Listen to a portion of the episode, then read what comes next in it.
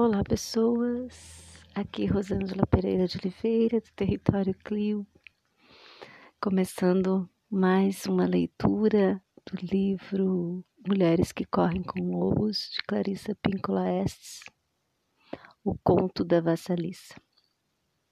Vamos começar. Era uma vez, e não era uma vez, uma jovem mãe que jazia no seu leito de morte com o rosto pálido como as rosas brancas de cera da sacristia da igreja dali.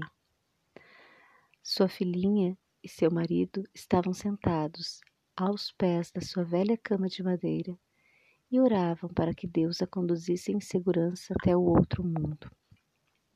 A mãe moribunda chamou Vasalissa e a criança de botas vermelhas e avental branco ajoelhou-se ao lado da mãe. Essa boneca é para você, meu amor, sussurrou a mãe. E da coberta felpuda ela tirou uma bonequinha minúscula, que, como a própria vassalista, usava botas vermelhas, avental branco, saia preta e colete todo bordado com linhas coloridas.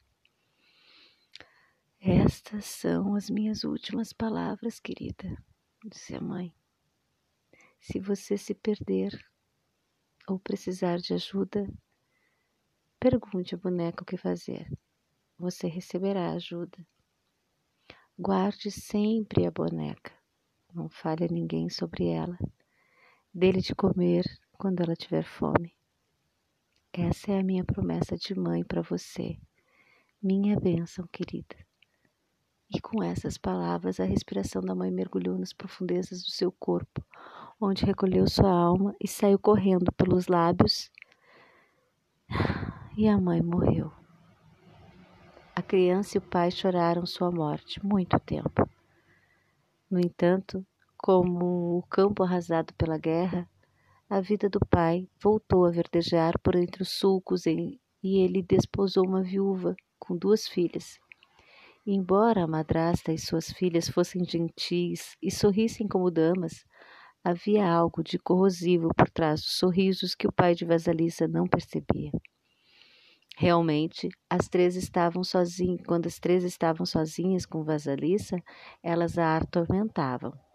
Forçavam-lhes a servir de criada, mandavam-lhe cortar lenha para que a sua pele delicada se ferisse. Elas a detestavam porque Vasalissa tinha uma doçura que não parecia deste mundo.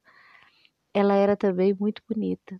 Seus seios eram fartos, e enquanto os delas definhavam de maldade, Vassalita era solícita e não se queixava, enquanto a madrasta e as duas filhas eram entre si mesmas como ratos no monte de lixo à noite. Um dia, a madrasta e suas filhas simplesmente não conseguiram mais aguentar Vassalissa. Vamos combinar de deixar o fogo se apagar. Então vamos mandar Vasalissa entrar na floresta para ir pedir fogo para a nossa lareira, a Baba Yaga, a bruxa.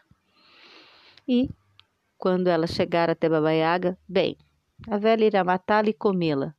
As três bateram palmas e guincharam como animais que vivem na escuridão. Por isso, naquela noite, quando Vassalissa voltou para casa depois de catar lenha, a casa estava completamente às escuras. Ela ficou muito preocupada e falou com a madrasta: O que aconteceu? Como vamos fazer para cozinhar? Como vamos fazer para iluminar essas trevas? Sua imbecil, reclamou a madrasta. É claro que não temos fogo e eu não posso sair para o bosque devido à minha idade. Minhas filhas não podem ir porque têm medo. Você é a única que tem condições de sair floresta dentro para encontrar Baba Yaga e conseguir dela uma brasa para acender nosso fogo de novo. Ora, está bem, respondeu Vasalice inocente. É o que eu vou fazer. E foi mesmo. A floresta ia ficando cada vez mais escura e os gravetos estalavam sob seus pés, deixando assustada. Ela enfiou a mão bem no fundo do bolso do avental e ali estava a boneca que a mãe, ao morrer, lhe havia lhe dado. Só de tocar nessa boneca já me sinto melhor, disse Vassalissa, acariciando a boneca no bolso. A cada bifurcação da estrada, Vassalissa enfiava a mão no bolso e consultava a boneca. Bem, eu devo ir para a esquerda ou para a direita? E a boneca respondia sim, não, para esse lado ou para aquele lado. E Vasalissa dava à boneca um pouco de pão enquanto iam caminhando, seguindo o que sentia estar emanando da boneca. De repente, um homem de branco num cavalo branco passou galopando e o dia nasceu. Mais adiante, um homem de vermelho passou montado num cavalo vermelho e o sol apareceu. Vasalissa caminhou e caminhou, e bem na hora que estava chegando ao casebre de Babaiaga, um cavaleiro vestido de negro passou trotando e entrou direto no casebre. Imediatamente fez-se noite. A cerca de, feita de caveiras e ossos ao redor da choupana começou a refulgir um fogo interno de tal forma que a clareira ali na floresta ficou iluminada com uma luz espectral. Ora, Baba Yaga era uma criatura muito temível. Ela viajava não num coche nem numa carruagem, mas num caldeirão, com formato de grau que voava sozinho. Ela remava esse veículo com um remo que parecia um pilão e o tempo todo varria o rastro por onde passava uma vassoura feita de cabelo de alguém morto há muito tempo. E o caldeirão veio voando do céu, com o próprio cabelo sebento de babaiaga na esteira. Seu queixo comprido, curvado para cima, e seu longo nariz era curvado para baixo, de modo que os dois se encontravam ao meio caminho. Babaiaga tinha um ínfimo cavanhaque branco e verrugas na pele adquiridas dos seus contatos com os sapos. Suas unhas, manchadas de marrom, eram grossas e estriadas como os telhados, e tão compridas que recurvas que ela não conseguia fechar a mão. Ainda mais estranha era a casa de Baba Yaga. Ela ficava em cima de enormes pernas de galinhas amarelas e escamosas e andava de um lado para o outro sozinha. Ela, às vezes, girava e girava como bailarina em transe. As cavilhas nas portas e janelas eram feitas de dedos humanos, nas mãos e nos pés, a tranca da porta da frente era um focinho com muitos dentes pontiagudos. Vassalissa consultou sua boneca. É essa casa que procuramos? E a boneca, a seu modo, respondeu: É, é essa casa que procuramos. E antes que ela pudesse dar mais um passo, Babaiaga, no seu caldeirão, desceu sobre Vassalita aos gritos: O que você quer? Ah, vovó, vim apanhar fogo, respondeu a menina estremecendo. Está frio na minha casa e o meu pessoal vai morrer. Eu preciso de fogo. Ah, sei, retrucou Babaiaga rabugenta. Conheço você e seu pessoal. Bem, criança inútil, você deixou o fogo se apagar, o que é muita imprudência. Além do mais, o que faz pensar que eu lhe daria chama? Porque eu estou pedindo, respondeu Vassalissa rápido depois de consultar a boneca. Hum, você tem sorte, ronronou Babaiaga. Essa é a resposta certa. E Vassalissa se sentiu com muita sorte por ter acertado a resposta. Babaiaga, porém, ameaçou. Não há a menor possibilidade de eu lhe dar o fogo antes de você fazer algum trabalho para mim. Se você realizar essas tarefas, receberá o fogo. Se não. E nesse ponto, o vassalista viu que os olhos de Babaiaga de repente se transformavam em brasas.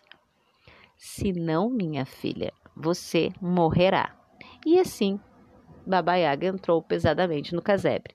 Deitou-se na cama e mandou, mandou que Vassalissa lhe trouxesse a comida que estava no forno. No forno havia comida suficiente para dez pessoas, e a, a Yaga comeu tudo, deixando uma pequena migalha e um dedal de sopa para Vasalissa. Lave minha roupa, varra a casa e o quintal. Prepare a minha comida. Separe o milho mofado do milho bom e certifique-se de que tudo está em ordem. Volto mais tarde para inspecionar seu trabalho. Se tudo não estiver pronto, você será o meu banquete. E com isso a babaiaga partiu voando no seu caldeirão, com o nariz lhe servindo de biruta e o cabelo de vela. E à noite, novamente, aconteceu. Ah, Vassalissa voltou-se para a boneca assim que a Iaga se foi. O que eu vou fazer? Vou conseguir cumprir as tarefas a tempo? A boneca disse que sim e recomendou que ela comesse algo e fosse dormir. Vasalissa deu algo de comer à boneca e também adormeceu. Pela manhã, a boneca havia feito todo o trabalho e só faltava preparar a refeição da noite. E quando a Iaga voltou, e não encontrou nada por fazer à noite, ela ficou satisfeita de certo modo, mas irritada por não conseguir encontrar nenhuma falha. Então, Baba Yaga zombou de Vassalissa. Hum, ah, menina, você é uma menina de sorte. Ela então convocou seus fiéis criados para moer o milho, e três pares de mãos apareceram em pleno ar e começaram a raspar e esmagar o milho. Os resíduos paravam no ar como uma neve dourada. Finalmente o serviço terminou e Baba Yaga se sentou para comer. Comeu horas a fio e deu ordens à vassaliça para que no dia seguinte limpasse a casa, varresse o quintal e lavasse a roupa. Naquele monte de estrume, disse a Iaga, apontando para o enorme monte de estrume no quintal, há muitas sementes de papoulas. Milhões de sementes de papoulas. Amanhã quero encontrar um monte de sementes de papoula e um monte de estrume, completamente separados um do outro. Compreendeu? Ah, meu Deus, como eu vou fazer isso? Disse Vassalissa, quase desmaiando. Não se preocupe, eu me encarrego, sussurrou a boneca, enquanto a menina enfiava a mão no bolso. Naquela noite, Babaiaga adormeceu roncando e Vassalissa tentou catar as sementes de papoula do meio do estrume. Durma agora, disse-lhe a boneca, depois de algum tempo. Tudo vai dar certo. Mais uma vez, a boneca executou todas as tarefas. E quando a velha voltou, tudo estava pronto. Ora, ora, ora, que sorte a sua de conseguir acabar tudo, disse Babaiaga, falando sarcástica pelo nariz ela chamou seus fiéis criados para preparar óleo de sementes e novamente três pares de mãos apareceram e cumpriram a tarefa. Enquanto a Iago estava besuntando os lábios na gordura do cozido, Vasalissa ficou parada por perto. E aí, o que você está me olhando? perguntou Baba Yaga de mau humor. Posso lhe fazer umas perguntas, vovó? perguntou Vassalissa. Pergunte, ordenou a Iaga, mas lembre-se de saber demais e envelhece as pessoas antes do tempo. Vassalissa perguntou quem era o homem de branco no cavalo branco. Ah, respondeu Iaga com carinho. Esse primeiro é o meu dia. E o homem de vermelho no cavalo vermelho? Ah, este é o meu sol nascente. E o homem de negro no cavalo negro? Ah, sim. Esse é o terceiro, ele é a minha noite. Hum, entendi, disse Vassalissa. Vamos, minha criança, não quer me fazer mais perguntas? sugeriu a Iaga manhosa. Vassalissa estava a ponto de perguntar sobre os pares de mãos que apareciam e desapareciam, mas a boneca começou a saltar dentro do seu bolso, e em vez disso, Vassalissa respondeu: Não, vovó. Como a senhora mesmo diz, saber demais pode envelhecer a pessoa antes da hora. É, disse a Iaga, inclinando a cabeça como um passarinho. Você é muito ajuizada para sua idade, menina. Como conseguiu isso? Ah, foi a bênção da minha mãe, disse Vassalissa com um sorriso. Bênção? Quixou Babaiaga. Bênção? Não precisamos bênção nenhuma nessa casa. É melhor você procurar seu caminho, filha. Foi empurrando Vassalissa para o lado de fora. Vou lhe dizer uma coisa, menina. Olha aqui. Babaiaga tirou uma caveira de olhos candentes da cerca e enfiou numa vara. Pronto. Leve essa caveira na vara até sua casa. Isso. Esse é seu fogo. Não diga mais uma palavra sequer. Só vá embora. Vassalissa ia agradecer a Iaga, mas a bonequinha no fundo do bolso começou a saltar para cima e para baixo, e Vassalissa percebeu que deveria só apanhar o fogo e ir embora. Ela voltou correndo para casa, seguindo as escuras curvas e voltas da estrada, com a boneca lhe indicando o caminho. Era noite. Vassalissa atravessou a floresta com a caveira numa vara, com o brilho do fogo saindo pelos buracos dos ouvidos, dos olhos, do nariz e da boca. De repente ela sentiu medo dessa luz espectral e pensou em jogá-la fora. Mas a caveira falou com ela, insistindo para que se acalmasse e prosseguisse para a casa da madrasta e das filhas. Quando Vassalissa ia se aproximando da casa, a madrasta e suas filhas olharam pela janela e viram uma luz estranha que vinha dançando pela mata cada vez chegava mais perto. Elas não podiam imaginar o que era aquilo. Já haviam concluído que a longa ausência de Vasalice indicava que ela, a essa altura, estava morta, que seus ossos haviam sido carregados por animais, e que bom que ela havia desaparecido.